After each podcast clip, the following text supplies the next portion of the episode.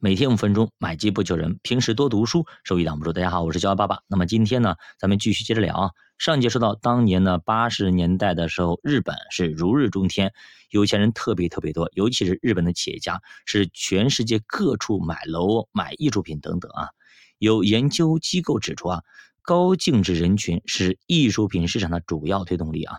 对于这些人来说，他们的财富需求是这样子的啊，最底层呢就是养老储蓄。其次是自有住房，然后是金融投资，再往上就是休闲别墅，最高的财富需求就是收藏品。所以说，当高净值人群达到顶点的时候，也就是讲情怀的时候，也就是艺术品过热的时候。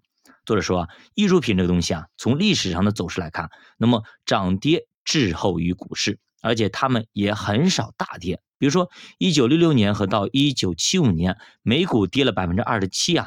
但是艺术品市场竟然还涨了一倍，八七年的股灾也是一样，美股跌了百分之三十一，艺术品还涨了百分之二，所以说非常牛逼的一个投资品啊。那么往往股市下跌之后，艺术品才开始下跌。不过艺术品也有它的问题，那就是门槛极高。那么你没有上亿的资金，你基本上玩不转这个艺术品啊，而且呢持有需要花费巨资，你肯定不可能，你买一幅毕加索的画，你卷吧卷吧扔床底下或者扔到犄角旮旯里，那是不可能的，保养费也相当的贵啊。另外就是流动性也很差，你当你急用钱的时候要卖的时候，未必能够马上套现，甚至几年都卖不掉，有价无市也是常态。你试想，谁手里有个几千万、几个亿自有资金备着，然后买画玩呢？对吧？当然了，风险也是很大的，那就是买到假货。那么，其实这让我想到了王刚那次砸，那么误砸了几千万的一个花瓶，连那么多专家都会看走眼，何况是咱们普通人呢？那么有人说是砸对了，有人说是砸错了，包括那个王刚他说他后来胜诉了，到底怎么样咱不知道啊。那可以这样说啊，很多的专家他也有可能看走眼的时候。有一份报告指出啊。只要富人变得更富有，艺术品就会变得很好。当然，富人变得富有的标志就是金融和房地产的持续上涨。其实咱们有个错误的认知啊，就是认为持有艺术品就可以赚大钱，而且持有股票很困难赚大钱，对吧？这主要的一个问原因就是实时报价。其实股票实时报价，而收藏品呢是不在拍卖的时候价格是没有波动的。所以说，你持有收藏品会很踏实。也不会每天去拍卖行去问价格，但是股票就不行啊！你天天盯盘，对吧？越看越闹心。但其实如果放在一个足够长的时间来看，股票表现其实不比收藏品要差。那么下面咱们聊聊贵金属的周期啊。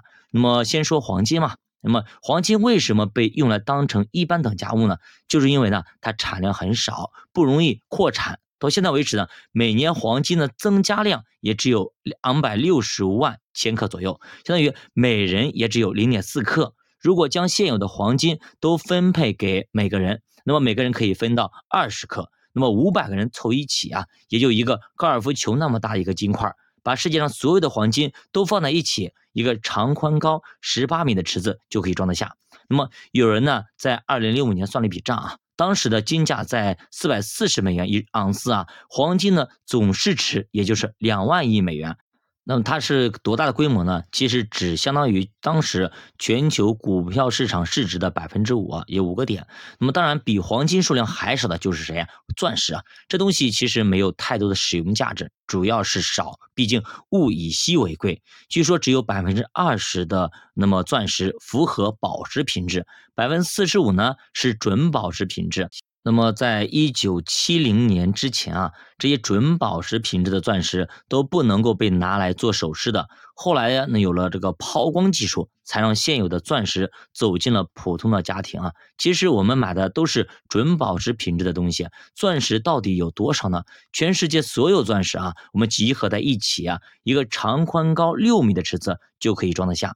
那么在之前很长的时间里，钻石价格都很稳定，在一九七七年开始上涨，三年涨了四倍。那么一九八零年形成了比较大的一个泡沫，随后价格暴跌，到了八五年几乎又跌回了原点。在这期间呢，黄金和白银也出现了比较明显的上涨，之后也同样是暴跌。不过黄金、白银在七八到七九年，那么达到了高点，在八三年，黄金、白银基本上见底回升，所以黄金和白银的波动要比钻石早上一年。